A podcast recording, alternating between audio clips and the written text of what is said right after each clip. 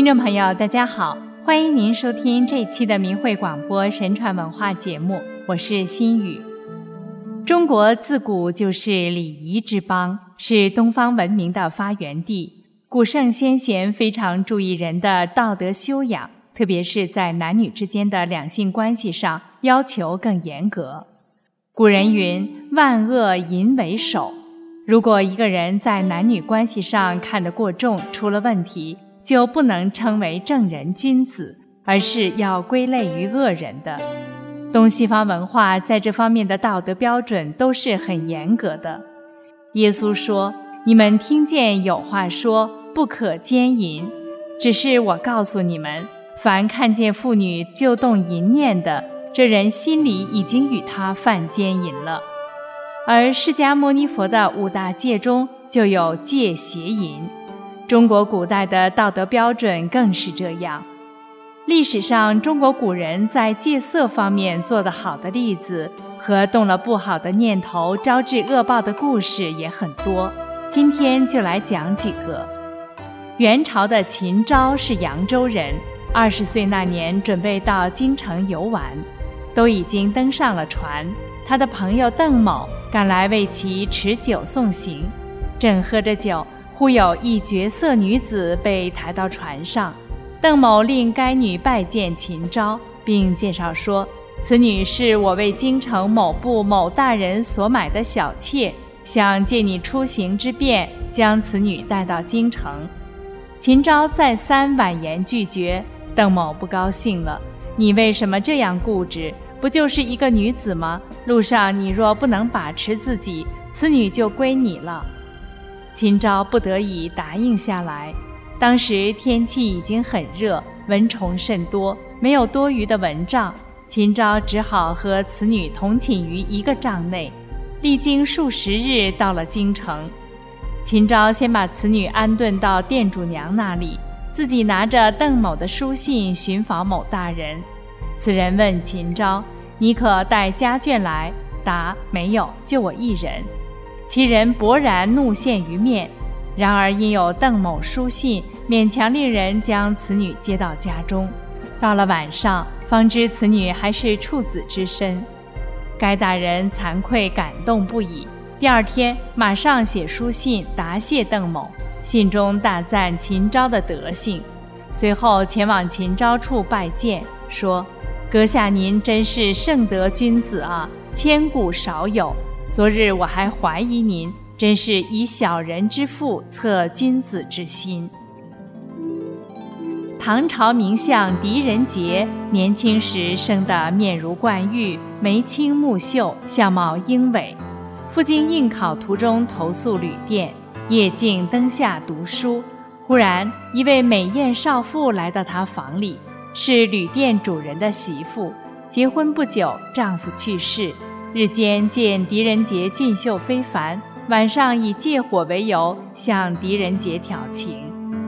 狄仁杰虽知其来意，却丝毫不动心，而且友善地说：“见你如此艳丽动人，使我回忆起老和尚的话。”少妇好奇追问是什么话，狄仁杰说：“赴京前在寺中寄居读书，寺中老和尚见我相貌，曾经警戒我说。”你相貌堂堂，将来必定显贵文达，但是需要谨记，千万不可贪色犯淫，前程尽毁。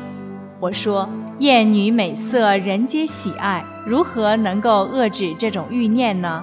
老和尚教导我说，当你见到美貌艳姿、一念冲动之时，如果将美女想象为吸血的狐狸精、毒蛇鬼怪。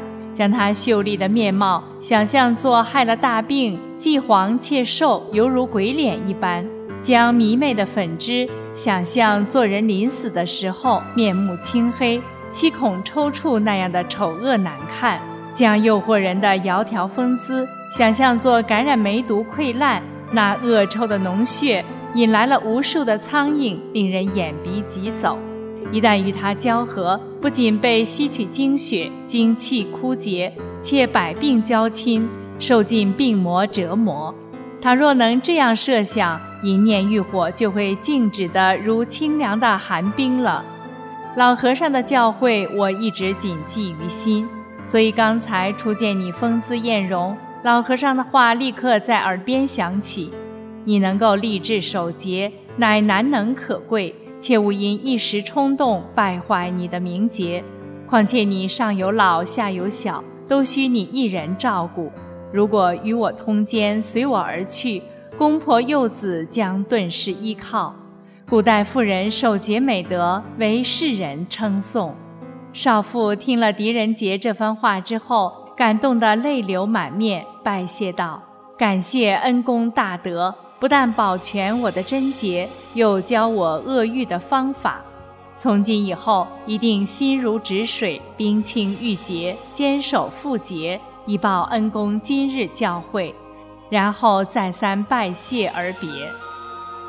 这是两个能够做到美色当前，把持得住自己的欲望，做得好的例子。其实，一旦人邪淫色欲心起来时，就已经犯了大过。报应也会随之而来。明朝正德年间，有位读书人名叫赵永贞。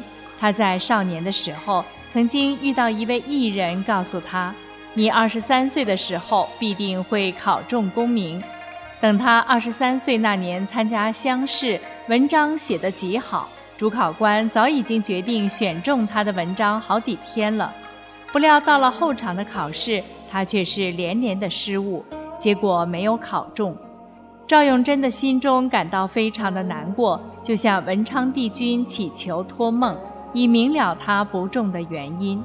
文昌帝君托梦告诉他说：“你原本可以考中今年的乡试，但是因为你近来调戏你家的婢女，引诱邻居的女儿，虽然都没有成真，然而你的起心颠倒，意淫缠绵不断，心地日益转暗。”所以你命中原有的功名因此而被消除了。赵永贞听了帝君的解说，痛哭流涕，发誓并决心改过，大做善事。于是刻印戒淫的善书，以警醒世人。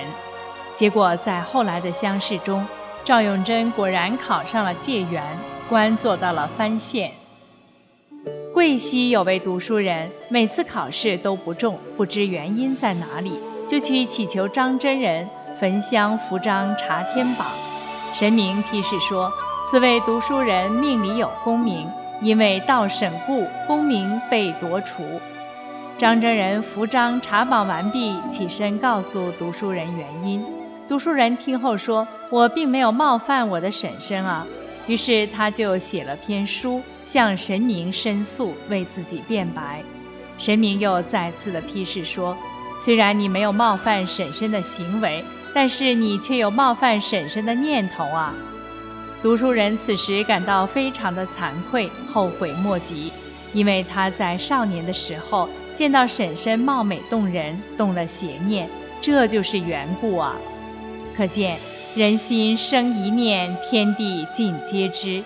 以前误认为只要行为上不犯。只生淫念，起色欲之心，没有实质的行为，便没有罪过或罪过甚轻。现在看来，并非如此。人凡是动了邪淫的欲念，就是大过。如果神明不如实记录申报，将其隐匿或是漏掉，就连对于专管这件事的神明来说，都是大过啊。所以，人要想得福报，还是趁早摒弃邪淫妄念。